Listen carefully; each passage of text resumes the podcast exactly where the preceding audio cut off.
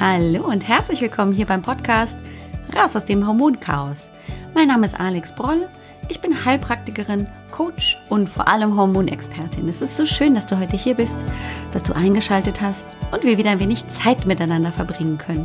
Komm, lass uns gemeinsam schauen, was du tun kannst, um deine Gesundheit wieder selbst in die Hand zu nehmen. Ganz besonders, wenn deine Hormone aus dem Gleichgewicht geraten sind. Und lass uns auch schauen, was du tun kannst.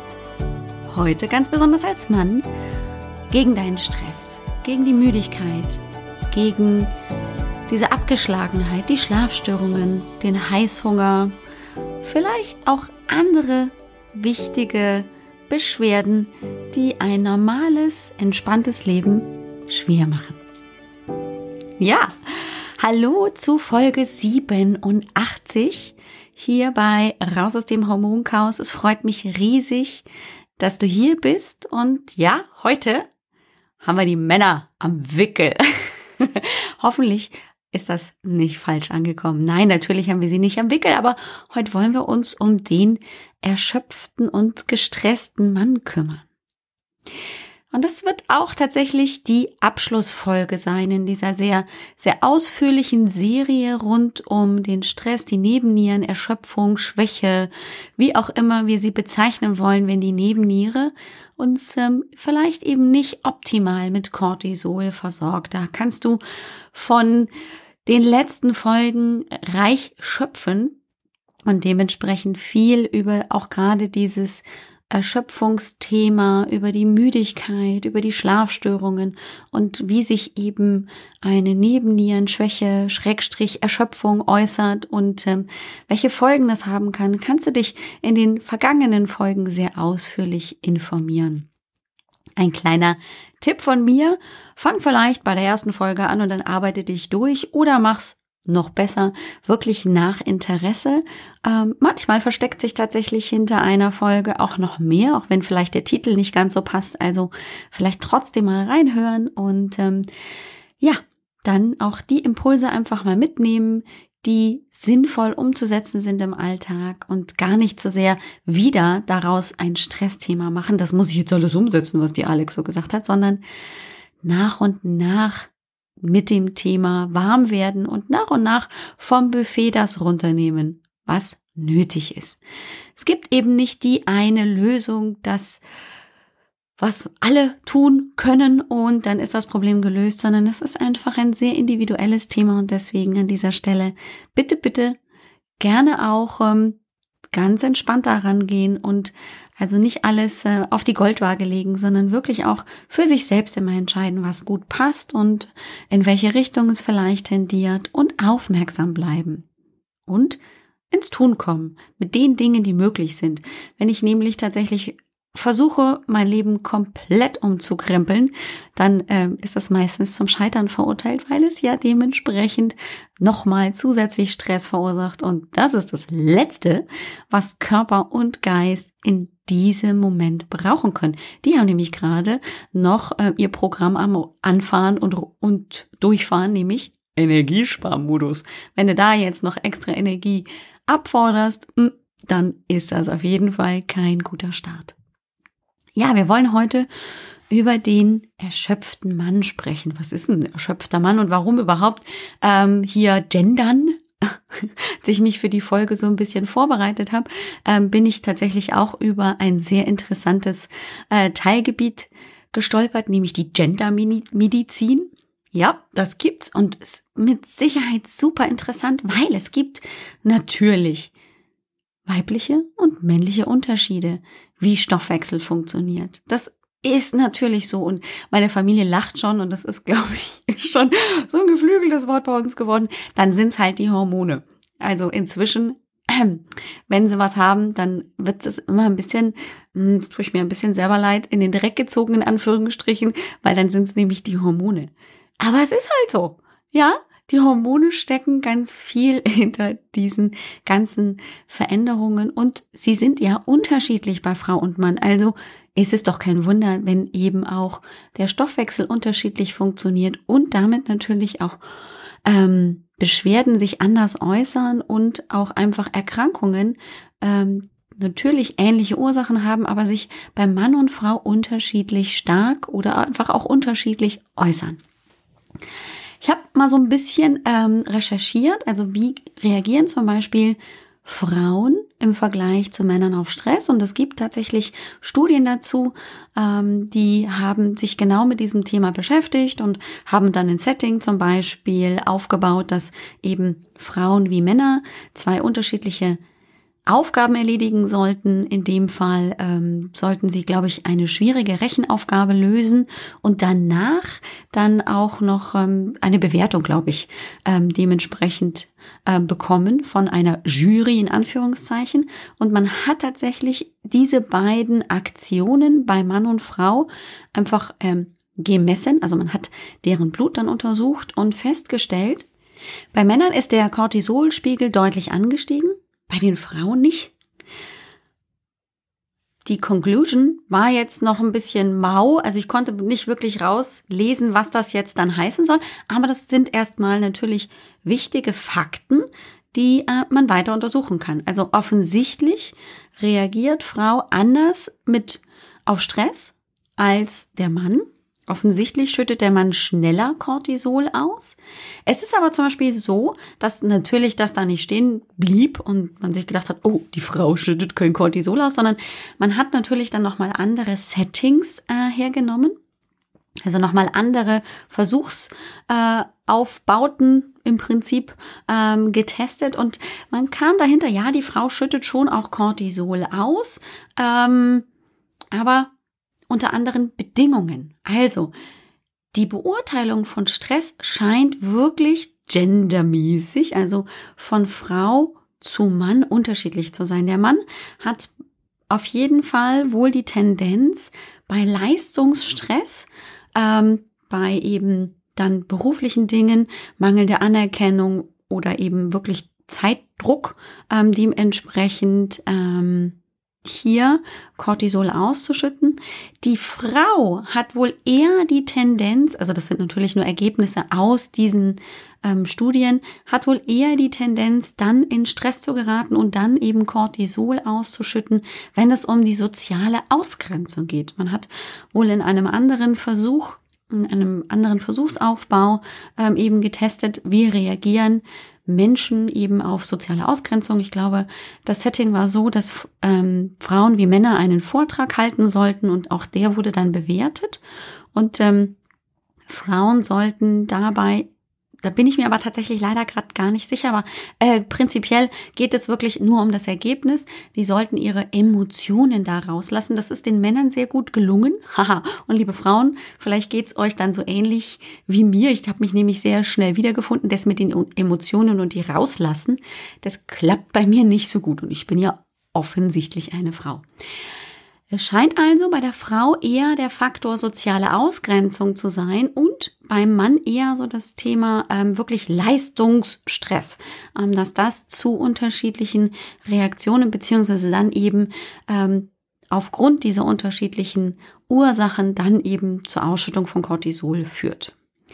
Man hat dann natürlich auch ähm, Erklärungsansätze gesucht und ähm, hat sich natürlich beim Mann überlegt, na ja, der ist ja so evolutionsbiologisch betrachtet der mit dem Testosteron und derjenige früher gewesen, der kämpfen oder flüchten musste. Ne? Der war halt derjenige, der auf der Suche nach dem Mammut war und gegen den Säbelzahntiger kämpfen musste.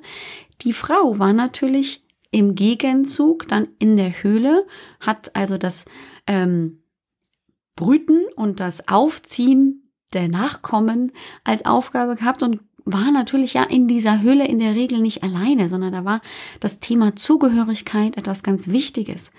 Und es ist übrigens extrem interessant, dass Frauen, wenn die wieder Zugehörigkeit spüren und wenn die tatsächlich auch ähm, das physisch wahrnehmen, also wenn sie es wirklich über die Körpersensoren, ähm, über die Haut zum Beispiel wahrnehmen, ähm, dass sie zugehört zugehörig sind, dass sie zu etwas dazugehören, indem sie zum Beispiel in den Arm genommen werden, dann ähm, reagieren Frauen anders als Männer mit einer sehr starken und sehr schnellen Ausschüttung von Oxytocin. Das ist ja unser Kuschelhormon.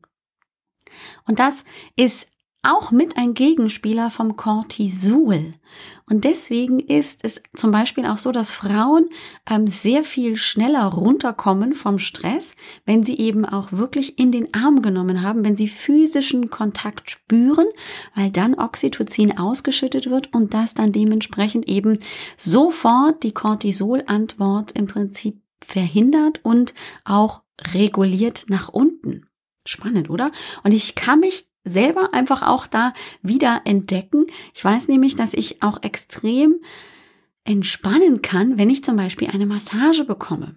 Jetzt habe ich meinen Mann nicht persönlich so gefragt, aber ähm, in meinem Empfinden ist es so, dass ich da sehr viel schneller anspringe, als wenn es zum Beispiel ähm, eben mein Mann wäre, der da ähm, natürlich die Massage auch genießt, aber offensichtlich, das konnte man auch eben nachweisen, Männer nicht ganz so stark mit dieser Oxytocin-Ausschüttung ähm, tatsächlich reagieren. Also wir Frauen haben möglicherweise auch eine Möglichkeit, so ein bisschen ähm, gegen den Stress anzugehen, eben indem wir auch ähm, über Oxytocin-Ausschüttung äh, uns es gut gehen lassen oder eben einen Gegenspieler zum Cortisol und damit zur Stressreaktion triggern können. Nun denn, wir wollen aber ja heute über die Männers sprechen. Ähm, und es ist tatsächlich so, ähm, dass man auch ähm, entdeckt hat, dass ähm, Männer unter Stress häufig ähm, stärker mit Entzündungsreaktionen tatsächlich reagieren auf Stress, wenn kontinuierlich stetig Cortisol ausgeschüttet wird. Und das kann man dann so, sogar eben im Blut nachweisen. Da gibt's dann so typische Marker wie das C-reaktive Protein CRP ist dann häufig auch erhöht. Auch ein ähm, weiterer Faktor, das Fibrinogen kann erhöht sein. Und das passiert bei Männern tatsächlich schneller und stärker als bei Frauen. Ähm, das hat dann wiederum tatsächlich eben äh, natürlich auch Effekte. Entzündungsprozesse sind immer negativ und triggern leider weiter eben dann dementsprechend die Cortisolreaktion an, sowohl beim Mann als auch bei der Frau. Und jetzt müssen wir uns mal überlegen, ähm, also Entzündungsprozesse werden damit dann ähm, stimuliert bei Stress und dann wiederum verstärkt. Also es ist so eine Art von Teufelskreis. Keine schöne Geschichte. Jetzt ist es tatsächlich so, dass wir, wenn wir uns diese Cortisolreaktion angucken, im Prinzip uns einfach am einfachsten vorstellen können, wir brauchen Energie. Cortisol ist also dafür da, dem Körper schnellstmöglich wirklich Energie zur Verfügung zu stellen für diese extra Belastung. Ähm, das bedeutet allerdings auch, wenn der Körper checkt, oh, ich habe jetzt hier nicht extra Energie übrig, weil er vielleicht gemerkt hat, ob meine Glykogenspeicher in der Leber sind leer, dann geht er her ähm, und macht uns erstens Heißhunger, ne, sorgt dafür, dass wir von außen Energie zuführen mit schnell verstoffwechselbaren Kohlenhydraten, weil die eben sehr schnell dann Energie in Form von eben dann Kohlenhydraten und Glucose dann ähm, zur Verfügung stellen. Aber er ist natürlich auch nicht doof, weil er weiß, er kann zum Beispiel aus komplexen Proteinen im Muskel zum Beispiel, wenn er die abbaut, auch Energie produzieren. Und um ganz sicher zu sein, hat der Körper noch einen Mechanismus, der bei Stress dann zum Tragen kommt, nämlich die Stresshormone, Noradrenalin, Adrenalin und eben auch das Hormon Cortisol aktivieren die Lipolyse. Bedeutet also, aus den Fettzellen, aus dem Fettspeicher werden Fettsäuren freigesetzt. Das ist einfach dazu da, um unserem Körper eben Energie zur Verfügung zu stellen. So. Das könnte man jetzt also dann äh, positiv betrachten. Erstmal, wenn man das so ganz unschuldig betrachtet und sich denken, boah, cool, bei Stress, da wird mein Fett abgebaut. Lipolyse bedeutet Auflösen von Fett. Aha, ja. Grundsätzlich könnte man das so betrachten. Problem ist bloß, dass äh, mit dem Anstieg des Insulins, das natürlich immer dann getriggert wird, wenn der Blutzuckerspiegel steigt, hat der Körper auch alles auf Fettspeichern gestellt. Das heißt, die Stresshormone schalten zwar auf Lipolyse, setzen Fettsäuren und damit potenzielle Energie frei, aber Das, was übermäßig im Körper dann herumschwimmt, wird nicht dann übermäßig verbraucht, sondern der Körper sorgt natürlich dafür in seinem Energiesparmodus und damit eben in diesem Notfallprogramm, dass er auf jeden Fall die übermäßige Energie in Form von eben dann umgebauten Proteinen, Aminosäuren, die dann eben auch umgebaut werden, dass er das in wiederum Fett zurückspeichert. Das heißt, er holt sich das vielleicht aus irgendwelchen Depots an der Hüfte oder irgendwo aus dem Fettgewebe und macht sich aber dann besonders leicht, denn er sagt sich natürlich, mm, okay, das war jetzt vielleicht ein ganz, ganz schwieriger Zustand. Der könnte ja auch anhalten. Das heißt, ich brauche potenziell immer noch mal zusätzlich Energie. Das heißt, ich speichere das irgendwo, wo ich gut und schnell rankomme. Wo kommt der Körper gut und schnell an gespeichertes Fett? Richtig, am Bauch. Und das ist leider die Problematik, die wir ja heute, heutzutage einfach viel sehen, dass ähm, Menschen vor allem eben ähm, viel am Bauch zunehmen. Also dieses Bauchfett, davon spricht man ja echt auch in der Presse ganz, ganz viel, ist ein Problem. Und das ist natürlich auch mit dem geschuldet, dass der Körper einfach aufgrund von unterschiedlichen Stressoren, und da gehört natürlich auch das Fastfood als Entzündungsfaktor, äh, der eben den Darm in einen Entzündungszustand bringt und eben auch ähm, viele, sag ich mal, nicht gute Nährstoffe dem Körper zur Verfügung stellt, das eben zu Entzündungen führt und damit eben dann ähm, den Cortisolspiegel triggert. Das führt dann im Prinzip zu diesem sehr fatalen Bauchfett und zur Wampe. Und das, liebe Männers, das ist natürlich ein Problem, das ihr ja auch häufig habt, ne? dass man dann leider ähm, halt so ein kleines Bierbäuchlein ähm, anfängt vor sich herzutragen. Das ist aber natürlich auch ein Problem, liebe Frauen, ähm, das auch wir natürlich haben. Also die Prinzipien sind ähnlich. Ist jetzt bei den Männern vielleicht dann noch zusätzlich ausgeprägt, aber wir haben natürlich dann ähnliche Vorgänge im Körper, dass wir eben dann auch dazu neigen, unter Stress mit den gleichen Faktoren natürlich auch eher im Bauchbereich eben Fett einzulagern. Das ist gemein. Punkt. Aus. Gleichzeitig haben wir ein Problem natürlich, weil Cortisol ja immer auch ähm, andere Hormondrüsen beeinträchtigt bzw. beeinflusst und deshalb zum Beispiel auch die Schilddrüse das ganz klare Kommando kriegt, im Stoffwechsel runterregulieren. Das heißt, grundsätzlich ist auch der Verbrauch an Energie wird runtergefahren, ist reduziert. Damit habe ich also natürlich mein Überleben gesichert, dank der ganzen Mechanismen im Körper. Und ähm, all das, was ich vielleicht bisher dann gegessen habe, um meinen Energiespiegel zu decken, ähm, ist dann möglicherweise schon zu viel. Mhm. Weil mein Grundumsatz, mein Bedarf an Energie einfach vom, äh, von der Schilddrüse her einfach runterreguliert wird. Auch gemein. So, jetzt passiert noch eine Sache und die ist jetzt extrem wichtig für die Männer, die heute zuhören. Ähm, Cortisol ist ein sogenanntes abbauendes Hormon. Es baut ja Strukturen ab, um daraus Energie zu machen. Welches Hormon, meine lieben Hörerinnen und Hörer, baut denn Strukturen auf?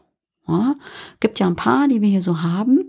Ja, wir hätten das Estradiol, das ist ja so ein Frauenhormon. Aha, wir kommen schon hin. Es wird wärmer und wärmer. Genau, es ist das Testosteron. Testosteron, das kennen wir, das ist ein aufbauendes Hormon. Ne? Die Bodybuilder, die bauen Muskulatur auf, die strotzen nur so vor Testosteron.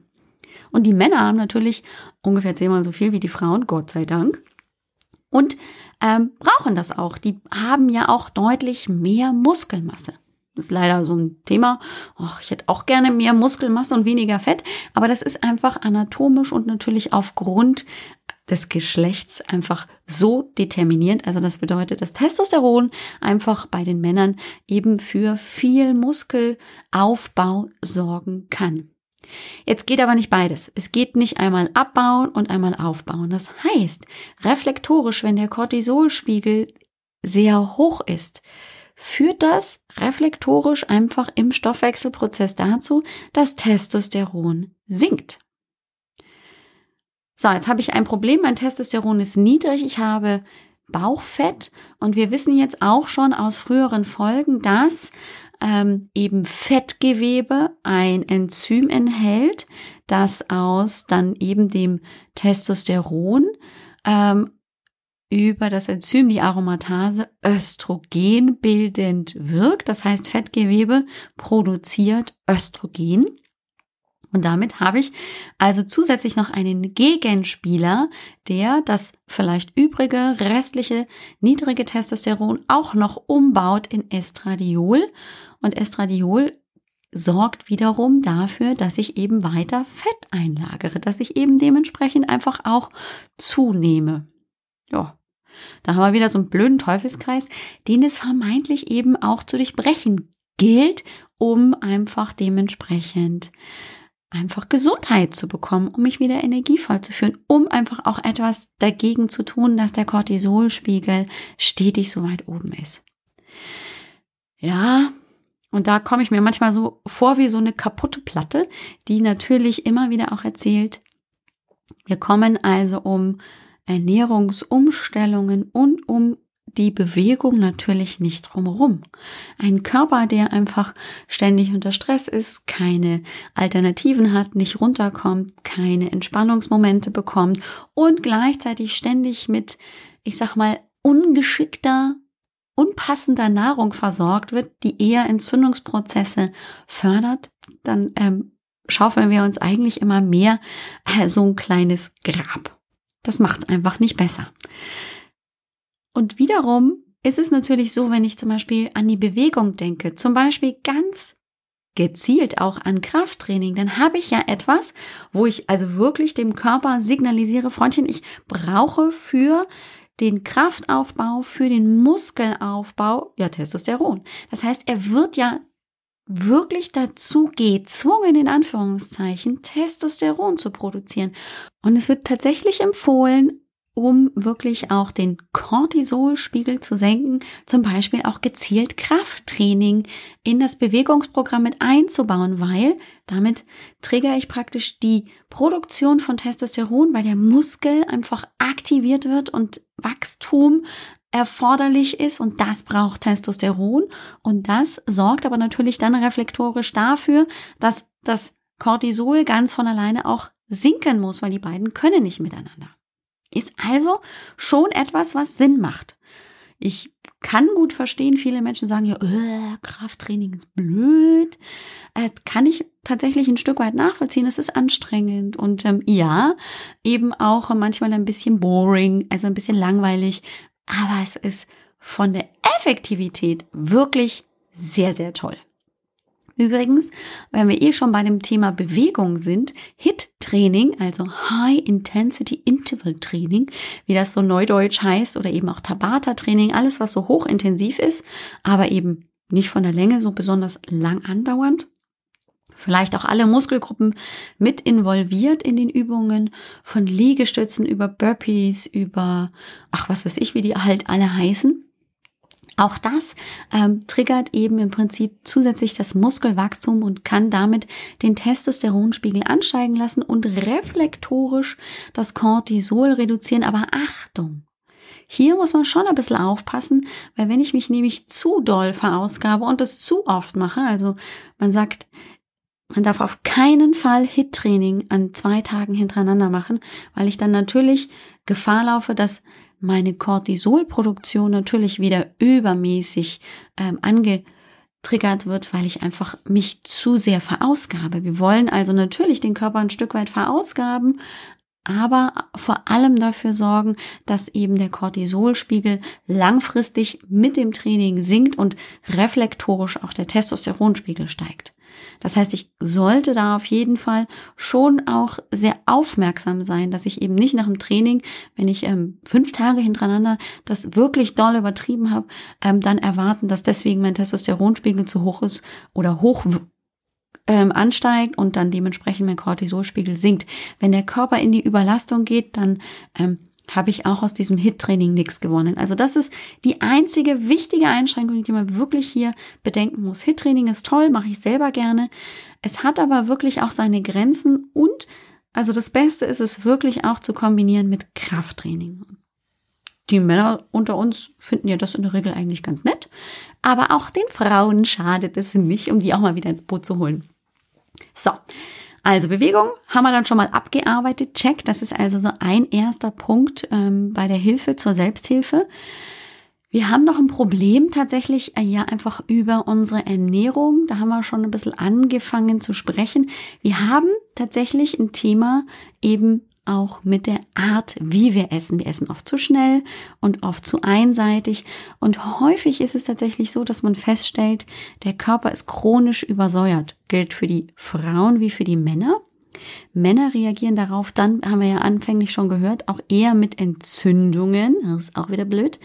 Ähm, und so typische säurebildende Nahrungsmittel sind halt Fleisch, Wurst, Käse, Eier, Milch, Weißmehlprodukte. Hm, hm, hm, Jupp. Und eine Sache hatte ich eingangs gesagt, das ist für die Männer häufig eben dann ein Problem, wenn wir zu viel Cortisol haben und zu wenig Testosteron bedeutet natürlich, Muskeln gehen verloren. Also ich habe vielleicht einfach auch Muskelabbau. Aber wofür ist ein Testosteron noch ganz wichtig, liebe Männers? Das könnt ihr mit Sicherheit ganz einfach beantworten, ja, für die Erektion. Und Libidoverlust oder auch dann im weiteren äh, Verlauf möglicherweise die erektile Dysfunktion, also eben nicht die Erektion zu bekommen, das können Folgen sein, einfach weil der Testosteronspiegel zu niedrig ist. Ja, und das sollten wir vermeiden, oder? Da sind wir, glaube ich, auf einer Linie. Also das können Folgen sein.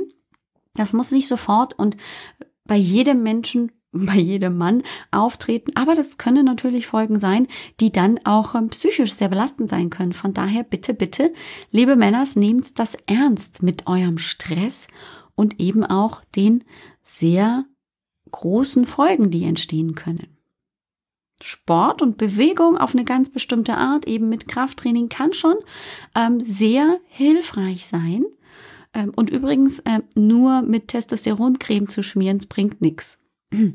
Sieht man immer wieder, ne? Man Hilfe zur Selbsthilfe. Man kriegt halt vom Urologen oder irgendwie so ähm, seine Testosteroncreme, schmiert die dann. Ja, dann steigt natürlich der Testosteronspiegel, aber das ist ja nur ein Fix von außen, ein Quickfix. Das Problem habe ich deswegen ja nicht eliminiert. Also muss ich mich in meiner Meinung einfach auch wirklich um das Problem um die Ursache kümmern, weil nur mit einer Creme habe ich das Problem nicht eliminiert und es kommt einfach wieder, wenn ich die Creme weglasse. Und bis ans Lebensende mit Testosteroncreme will man sich auch nicht zu klatschen. Das hat natürlich auch negative Auswirkungen. Punkt. Also, die Bewegung macht es auf jeden Fall. Man kann viel über die Ernährung machen. Also, ich habe ja erzählt, säurebildende Nahrungsmittel fördern eher die Entzündungsprozesse. Also wie wäre es dann einfach den Gegenpart einfach mal mit in die Ernährung mit einzubinden? Also sogenannte basenbildende Nahrungsmittel einzubauen. Salat, Gemüse, Kräuter, Obstessig zum Beispiel wirkt basenbildend. Morgens ein Glas mit so einem ein, zwei Esslöffel Obstessig, also zum Beispiel Apfelessig einzunehmen. Kartoffeln sind auch basenbildend. Molke, Sauerkraut, alles wirkt basenbildend. Da kann ich dir heute übrigens einen super tollen Podcast, den es noch gar nicht so lange auf dem Markt gibt, empfehlen. Und zwar von meiner wunderbaren Kollegin Isabel Brandau. Die war hier schon mal im Podcast mit ihrem früheren Podcast Gehirnfutter und jetzt hat sie einen neuen ins Leben geholt und gerufen, nämlich äh, ihren Podcast Lebenskunst, der Podcast für die zweite Lebenshälfte. Und eine ihrer kürzlich erst aufgenommenen und veröffentlichten Folgen geht um das Thema Säure-Base-Haushalt. Und ähm, da spricht sie eben über säurebildende Nahrungsmittel, aber eben auch die basenbildende Nahrungsmittel und erklärt das wahnsinnig gut, kann ich dir also sehr gut empfehlen. Und oft sind die Veränderungen gar nicht so dramatisch, wie wir uns das immer vorstellen. Was kannst du noch machen? Ja, so ein bisschen ein Spielverderber bin ich, aber ich erkläre auch warum. Also Bier zum Beispiel ist jetzt auch nicht unbedingt förderlich, weil es ja offensichtlich bei den Männern auch eben den Bierbauch gibt. Ja, der heißt nicht ohne Grund Bierbauch, denn du erinnerst dich, im Bier ist Hopfen. Und Hopfen ist nicht nur ein wunderbares Schlafmittel, das haben wir in der letzten Folge gehört, sondern es ist eben auch ein östrogenisierendes Kraut. Eine Pflanze, die Östrogen tatsächlich eben anregt. Das wollen wir ja vermeiden als Männer, ne? Wir wollen hohen Testosteronspiegel, niedrigen Estradiolspiegel. Also ist jetzt um, nicht unbedingt das Bier am Nachmittag oder vielleicht auch erst am Abend, das Feierabendbier, das Richtige. So.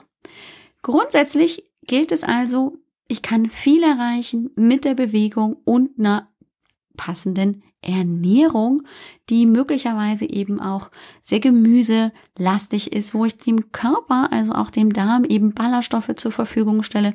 Du erinnerst dich, der Darm ist eben ja nicht nur zur Aufnahme der Nährstoffe dran ähm, beteiligt, sondern auch an der Entgiftung und das kann er natürlich gut, wenn der, wenn der Darm gut arbeitet. Also auch Ballaststoffe können natürlich extrem gut das System unterstützen, die Entgiftung unterstützen und übermäßige Hormone einfach auch besser ausscheiden lassen. Ganz wichtig, liebe Herren der Schöpfung, gilt aber auch für uns Frauen ausreichend Schlaf.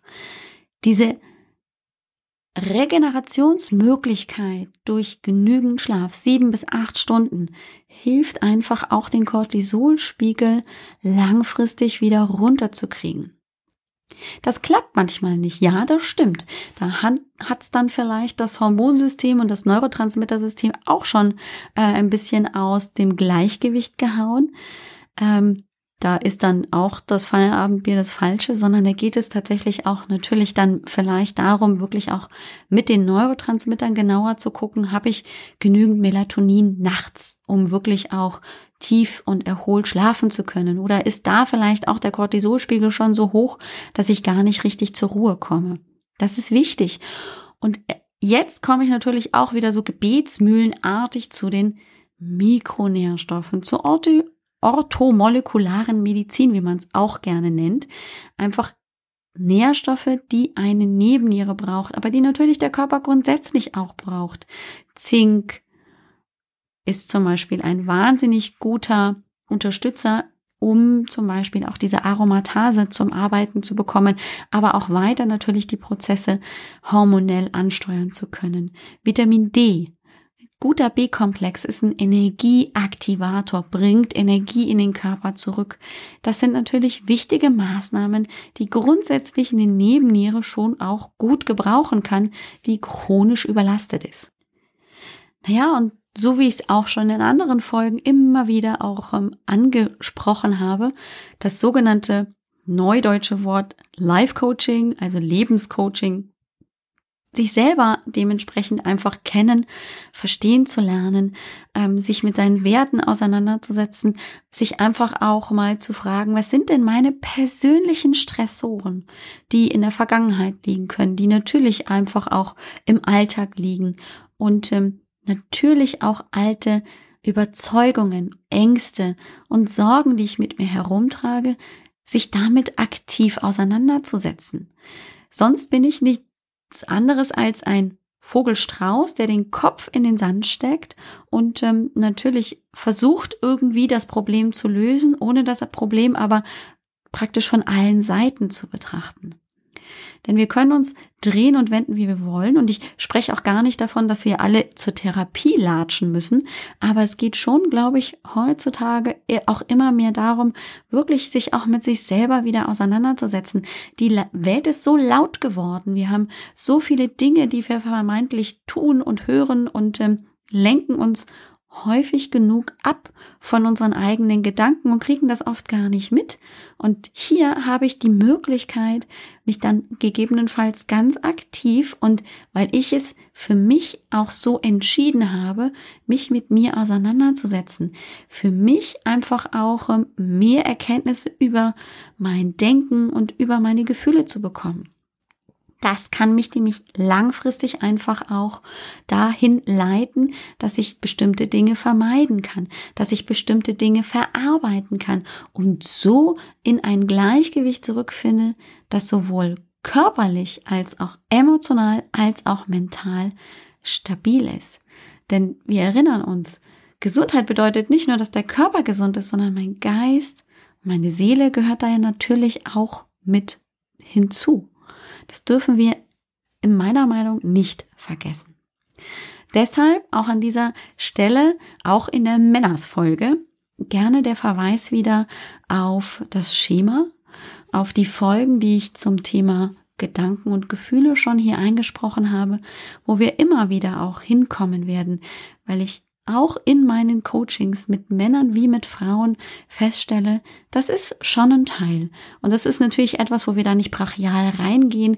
Gerade wenn man sich damit gerade erst beginnt zu beschäftigen, muss man da nicht sofort ganz tief reingehen, weil das halt oft mit negativen Gefühlen besetzt ist, mit Ängsten, mit Sorgen. Und damit muss man erstmal lernen, sich äh, im Prinzip wieder zu beschäftigen, das zulassen zu können. Das ist ein ganz langer oder manchmal einfach auch kürzerer Prozess. Aber es ist ein Prozess und es ist nicht so, schalte an und dann klappt das alles, sondern es ist wirklich ein Weg, den wir gehen und den beginnen wir vielleicht ganz vorsichtig, ganz langsam und arbeiten uns dann einfach Schritt für Schritt weiter auf unterschiedlichen Ebenen, sowohl einer körperlichen Unterstützung als eben aber auch einer mentalen Unterstützung. Und erst das, glaube ich, schafft uns wirklich eine gute Grundlage, um dem Problem auf die Spur zu kommen und es dann auch wirklich zu verändern, es nicht mehr zum Problem werden zu lassen, es kein Problem mehr sein zu lassen. In diesem Sinne, liebe Männer, achtet genauso gut auf euch, wie das die Frauen tun sollen.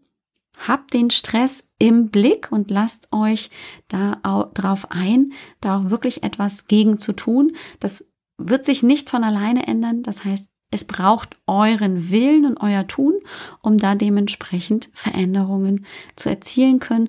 Und es ist tatsächlich so, dass auch wirklich erst mit dem Tun Besserungen eintreten können. Vom Himmel fällt's leider nicht.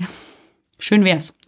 In diesem Sinne wünsche ich euch heute eine wundervolle Woche. Vielen Dank jedem Einzelnen und jeder Einzelnen fürs Zuhören natürlich ganz, ganz herzlich immer die Einladung, zu mir in die kostenlose Hormonsprechstunde zu kommen. Also gar kein Problem, einfach einen Termin buchen auf www.alexbroll.com-sprechstunde. Da können wir über die Nebennierenschwäche sprechen, über die Wechseljahresbeschwerden, über die Zyklusregulationsprobleme, über Hashimoto, über das Absetzen der Pille. Also da gibt's natürlich viele Hormonprobleme, die ich ja auch hier im Podcast abdecke. Die Nebennierenschwäche spielt meistens eine große Rolle bei allen Beschwerden. Das ist tatsächlich in meiner Erfahrung so. Rede ich also immer gerne und finde häufig auch Verknüpfungen zu den unterschiedlichen Hormonproblemen.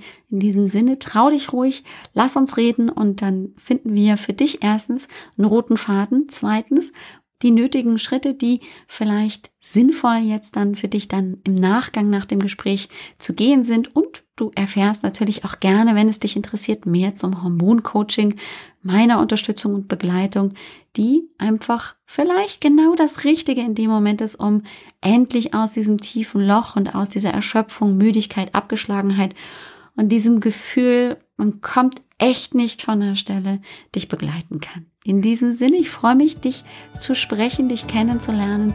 Lass es dir bis dahin ganz, ganz gut gehen und bis nächste Woche. Ciao! Dir hat dieser Podcast gefallen? Dann wäre es großartig, wenn du diesen Podcast mit deiner 5-Sterne-Bewertung auf iTunes unterstützt. Und wenn du noch mehr über dein Hormonchaos erfahren willst, geh einfach auf www.alexbroll.com. Bis zum nächsten Mal.